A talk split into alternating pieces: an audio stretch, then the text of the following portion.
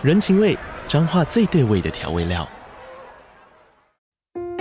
人，你在这端，我在那端，各自忙碌又相互牵挂。情，街角的吵杂声传递温暖与思念。味，是从每一个转角飘出的乡愁。这里是彰化县政府 Pocket 节目《彰化早咖》，我是主持人内克。从彰化大小事各具特色到旅游攻略，透过轻松有趣的访谈，带着大家走进最在地的早咖。准备好了吗？彰化的故事，我们说给你听。以上为彰化县政府广告。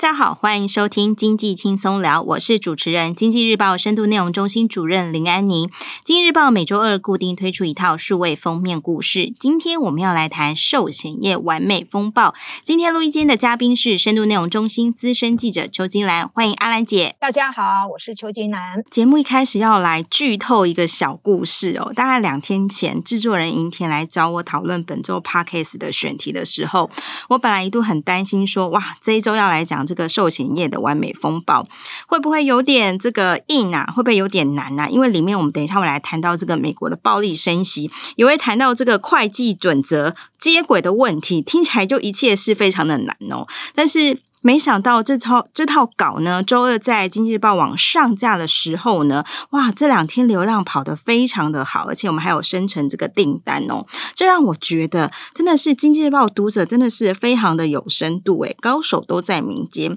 我们也非常的鼓励听众朋友，待会呢听完这一集呢，就赶快到我们这个经济日报网来搜寻一下这套专题《寿险业完美风暴》，相信一定会非常有收获的。好，事不宜迟，我我们赶紧来聊聊这场风暴是怎么发生的呢？首先要来请教阿兰姐哦，从去年到今年，寿险业好像就是有点。诸事不利不平静哦，先是这个防疫保单之乱啊，大赔了两千多亿。后来呢，又碰到这个美国的暴力升息，让很多这个国内的寿险公司都碰上了净值的危机。可以请阿兰姐先来讲一下吗？从去年到现在，到底发生了哪些关键大事？我们的寿险业怎么了？最近寿险业的状况真的还蛮多的哦。先是呢，去年因过因为美国的暴力升息，让寿险业持有的债券等一相关的资产哦，都出现的巨额评价损失，导致净值大降。有多家大型寿险业，它的净值比呢，还甚至低于法定标准，这让金管会呢不得不允许业者这个改变会计的处理方式，也就是做资产重分类，把原本用市价估算的这个资产呢，改列按进按成本来列账。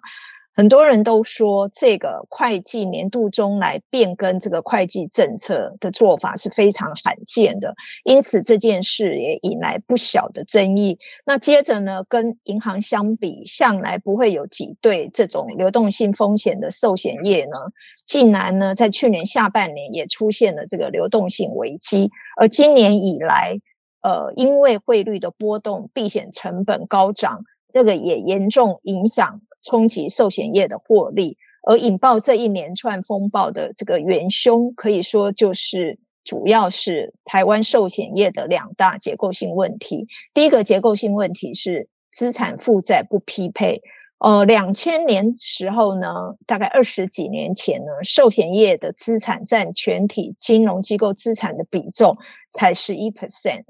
二十年后的二零二零年，它就攀升到三十六 percent。寿险业资产增加的主要原因就是保费收入快速成长。那因为利率低，寿险公司呢也从银行那边抢了很多的资金。那么寿险业卖了这么多的保单，收了钱，当然要做妥善的这个运用。寿险业的这个资产负债呢，如果在天启或币币别呢，如果没不能做好匹配，尤其是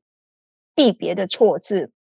那个影响就很大，呃，国内寿险公司卖了很多新台币保单，他收到了保费收入，却多数去国外投资。以今年一月底的数字来看，这些寿险业可运用资金三十兆里面，就有高达二十一兆是去国外投资。国外投资比重会这么高，主要是这个保费快速成长，它资金需要去化，那也要有更好的收益率来解决长期的这个利差损问题。而台湾本土债券市场没有办法满足寿险业足够的这个能量，所以业者只好到国外去投资。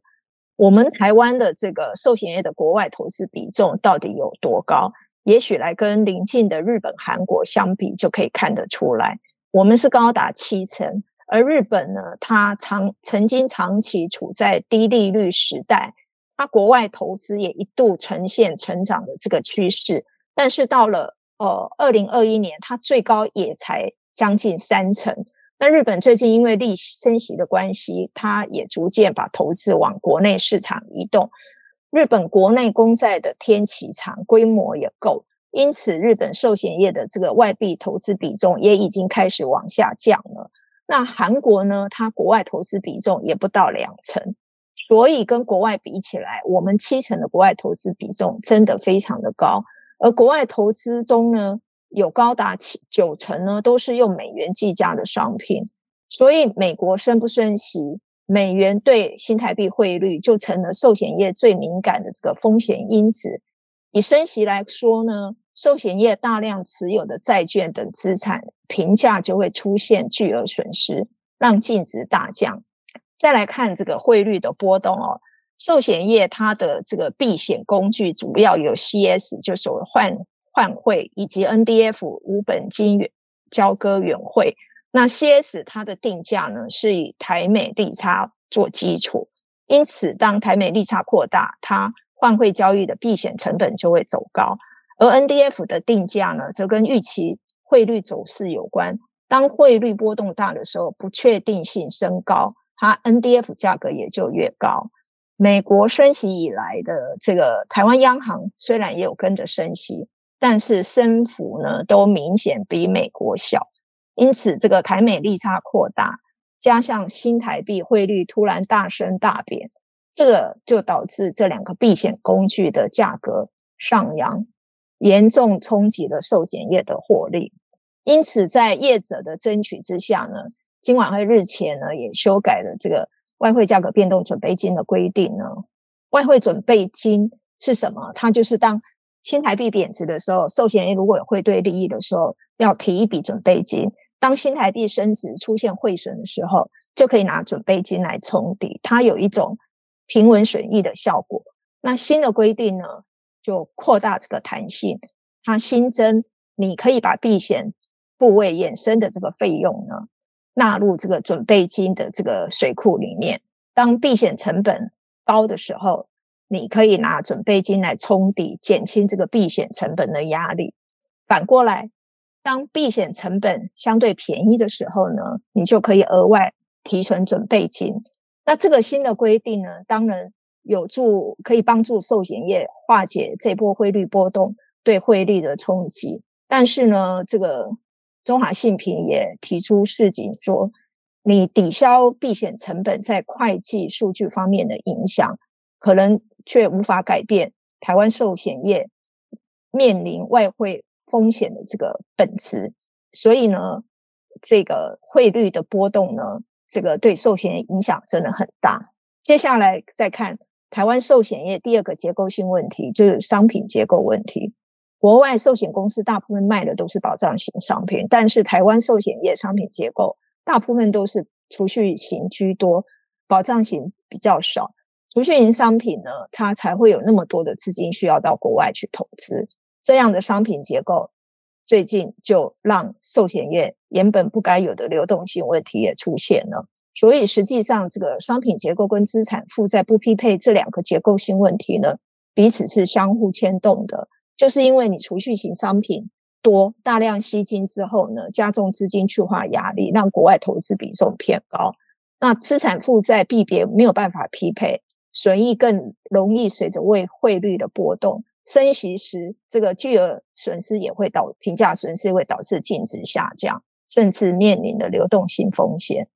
寿险业最近就是有这么多的问题，是简单的来摘要一下，就是说为什么我们会讲说啊，最近啊，就从去年到今年，寿险业感觉好像进入了一个完美的风暴。这其实跟台湾的两个结构性问题有关。一个就是说，我们这个海外的投资比重真的还蛮高的，就是因为我们业者收了大批的这个新台币的这个保单，收了这个新台币的钱哦。那收了这么多，收了三十兆哦。那收收了这么多钱，就是要有一个去化的地方。那可能大家都把钱拿去买这个美元的资产，而且我们这个海外投资比重还高达了七成哦。那大家想一想啊，手上有这么多的美元资产，那如果说这时候呢，碰上这个美元啊持续性的升值，那手上买的这个美元债券，它的这个净值就会出现出现这个亏损哦，这个让。让很多寿险公司真的是蛮痛苦的。那另一个这个这个我们的这个结构性问题就是说，哈，台湾的这个储蓄型保单好像特别多，收益型保单好像就是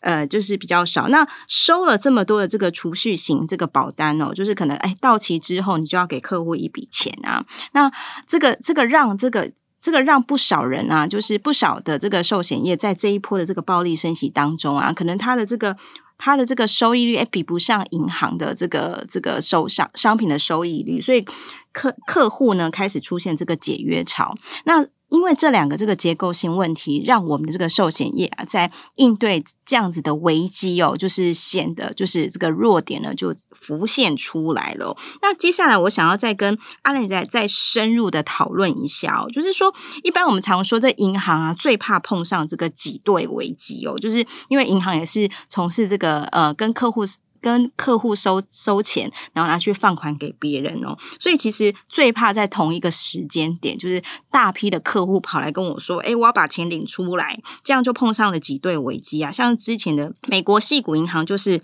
碰到这样状况，因为 FTX 事件哦，就是存户呢疯狂跑去提款，但是听说其实保险业它其实不太容易有这个流动性危机，但是在这一波的这个完美风暴里面，也碰上了这样这样子的流动性的问题哦，它。到到底是为什么会发生呢？那如果说这个寿险业碰到大家都来跟他说：“诶，我要解约，我要把钱拿回来。”那这个寿险业的这个对寿险业的冲击又是什么样的情况呢？是的，去年下半年以来，这个寿险公司呢，它会面临类似银行挤兑的这种流动性风险，主要就是因为升息的关系哦。因为当利率走升的时候呢，这个银行的商品收益率，光存款来讲好了，可能它就会。高高于这个利变寿险等这种储蓄型保单，那在这种情况之下，很多保户他会他在过了这个保单解约会有损失的这个期限之后呢，他就去解约，把钱拿出来去投资收益率更高的其他商品。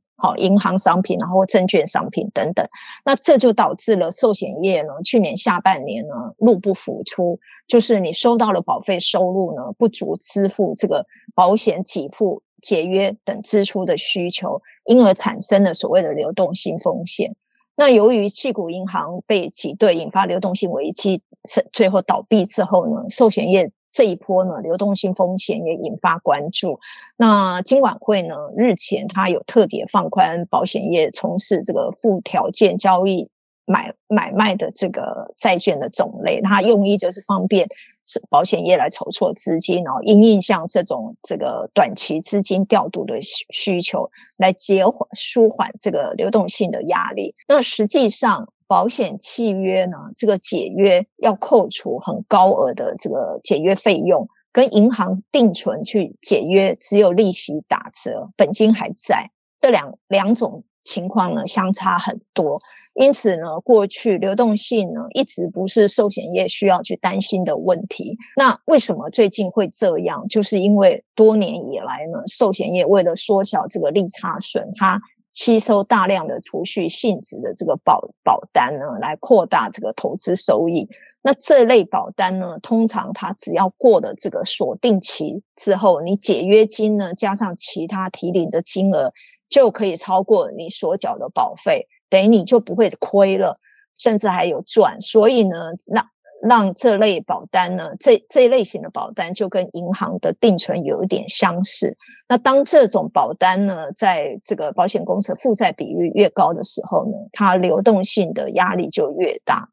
呃，就有保险学者就就说了，他说随着这几十年呃商品结构的一个变化，寿险公司变得越来越有银行的味道，因此呢，这个面临的流动性的风险也逐步增加。虽然跟银行相比还相差很远了哈，但这已经是一个潜在的风险了。嗯，其实我印象中有一次啊，跟阿兰姐去采访这个金管会主委黄天牧，他其实就有提到说，哎，台湾的这个寿险业的这个商品结构，就是说大家好像很偏爱买这种储蓄险，感觉好像，哎，我们付了这么就是多的钱哦，去买保单，希望最后一定要这个，哎，有点回收回来，所以这个为什么？这里从而解释为什么台湾的这个储蓄险非常热销。那在某些情况下，可能过去不容，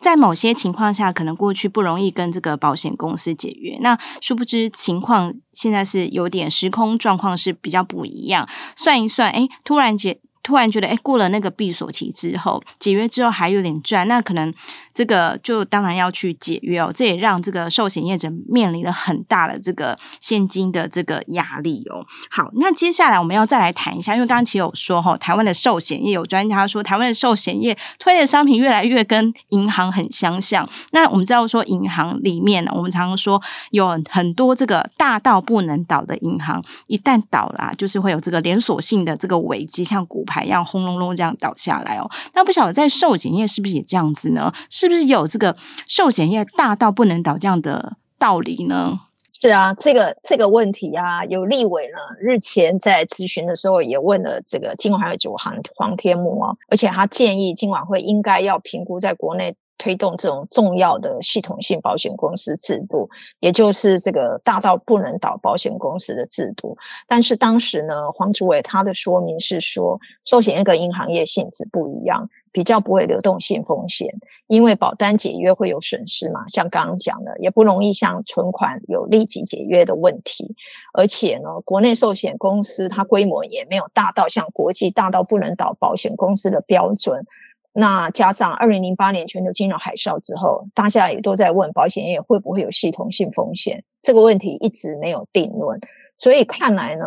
金管会目前是还不打算推动这个大到不能倒保险公司制度，而以大到不能倒银行的做法来看呢，这个制度主要是针对要求这些大银行呢要有更高的资本要求。那对保险业的部分。金管会可能也是考虑到寿险业现在它要接轨 IFRS 十七，还有 ICS 二点零版本，它已经面临很大的增资压力了，好像不适合在这个时间点再对寿险业加压了。而实际上，我们来看国际间呢，它除了大到不能倒银行外呢，它也有所谓的大到不能倒的保险公司。那国内目前呢，六家这个重要系统性银行，也就是大到不能倒银行，我们称之为 D-SIB，是以所谓的是国内的这种大到不能倒银行。那它也没有达到国际的这种大到不能倒银行的标准，就这种 G-SIB 这种 global 的这个标准。但是这个国内大到不能倒银行制度还是推动了几年哦。所以呢，呃，未来金管会呢，还是有必要去思考这个议题啦。因为尤其去年金管会他出手抢救寿险业净值危机的时候，当时多少也是因为呃，有一些大型寿险公司净值比呢都低于法定标准，主管机关担心可能的系统性风险才，才才出手抢救。因此，我觉得。保险的部分，未来也是应该要去思考才行。要求这些大到不能倒的大型保险公司，必须要多增资、强化资本，来提高这个风险承担能力。不要等到出事了，才要政府拿钱出来救。嗯，是的，呃，因为寿险业跟银行一样嘛，还是一样是吸取了很多这个保护的这个呃的钱哦，然后来做这个生意哦，所以说这个主管机关的确是有必要来思考一下，是不是要像国外一样，要来这个呃想办法来设立一下，就是设定一道设计一套游戏游戏的规则，来让我们这个寿险业一样，就是要去充实它的资本，有这样子。保险业大到不能倒这样的设计哦。好，那接下来呢，就是其实刚刚有提到，就是说呃，有一些新的会计准则，FIS 系列的哦，二零二六年据说是被称为这个魔王条款哦。可不可以请阿兰姐来介绍一下，为什么这些会计准则之所以会被叫成魔王？那肯定是里面当中是有一些还蛮严苛的要求。那不晓得说这些要求是什么？那这些这个呃新的这个会计准则要上路，对我国的这个寿险业者又有哪些冲击或是影响呢？是的，我们现在这个寿险业的这个负债面的保险合约呢，它是用锁定利率的方式来衡量，也就是当时的利率是多少就锁定了。那你接轨 IFRS 17之后，所以采采取所谓的现实利率，也就是要用公允价值来衡量。因此呢，寿险业过去累积大量的劳保单呢，就有比较多的利差损。因此，接轨 IFRS 17之后，它就会面临补提大量准备金的压力。什么叫利差损呢？举例来说，呃，早年保险公司销售的高预定利率保单，如果是六 percent，那它在低利率时期的资金运用收益率如果只有三 percent，它就会出现三个百分点的利差损。这个对保险公司来讲，就会所谓的这个缺口出来。总之呢，这个 IFRS 17呢。它因为采公允价值衡量基础，这个上路之后呢，寿险公司的资产跟负债呢，它受市价波动的影响就比较大，它就会让。寿险公司的获利跟净值有比较大的波动哦。那如果寿险公司的资产负债呢，不论是币别或天期，它都能匹配情况之下呢，利率、汇率及资本市场这些波动的影响呢，它也会降低。但反过来，如果寿险公司它在资产负债面依旧没有做好这个币别的匹配的管理呢，商品结构也没有做转做好转型，有储蓄险这个比重呢还是很很高，还是需要。去化资金而出现大量的外币投资部位，那这种情况之下冲击将更大。所以 IFRS 17上路之后呢，可以说是非常考验这个保险公司的资产负债管理能力。呃，寿险业如果商品结构中储蓄型保单的比重比较高，那么接轨 IFRS 17呢，它对它的损益净值等报表数字呢，就很容易随着市场波动情况加剧。风险管理中最难管的就是市场风险，没有人能够预预估未来。当市场波动度跟不可控的这个风险变大呢，就会让这个这个财报的损益净值波动变得更大。当然呢，当你看到市场波动走向，寿险公司的损益净值可能大好，但可能也差到惨不忍睹。以汇率来说，去年初新台币的汇率是二七块。去年十一月又到贬到三十二块，那呃以寿险业外汇资产来看，它就可以大赚这个呃汇率贬值的利益。但是今年初呢，又升到三十块，变又变成了这个汇兑损失。所以呢，去年寿险呃业者呢，他做资产分类重分类来化解净值危机，但未来呢不会再有这样的事了。所以保险公司。如果没有做好资产负债管理，就得自行承担风险了。那至于寿险业的这个利差损呢？以目前呃利率走升的情况呢，接轨 IFRS 17之后，可以让过去高利率保单的利差损缺口缩小。但如果保险公司没有做好商品结构转型，它继续大卖一些储蓄型的保单。当未来利率还是有可能走低的时候，你还是会再出产生新的缺口。总之呢，这个寿险公司经营呢以后呢，必须要更加重视资产负债匹配跟商品结构问题。这两个问题如果没有做好，结果以后就会很有麻烦了。你缺口不但没有办法补足，就算主管机关采取一些减缓冲击的呃接轨冲击的措施，你股东可能还是要拿钱出来增资。好哇，这样听起来，其实距离这个二零二六年这个新的会计准则的接轨，其实时间其实不是很多诶，就是这三年的时间呢。但是我们要去处理这个长久以来这个两大结构性问题哦，一个就是这个资产负债不匹配，就是我们这个寿险业者的海外投资比重过高，还有这个商品结构性的问题哦，太多这种储蓄型保单哦，哇，要在这么短的时间来解决它，真的所剩的时间不是很多，但冲击面又是这么大。这个实在是让很多的寿险业者或者说寿险业者的们的这个投资人，其实还是有点担心哦。那面对这些完美风暴，我们是不是这个金管会有去想办法，可以该怎么做呢？那另一个问题也想问的是说，我们的寿险业准备好了吗？之前啊，立委郭国文他在呃财委会咨询的时候，有提出一个非常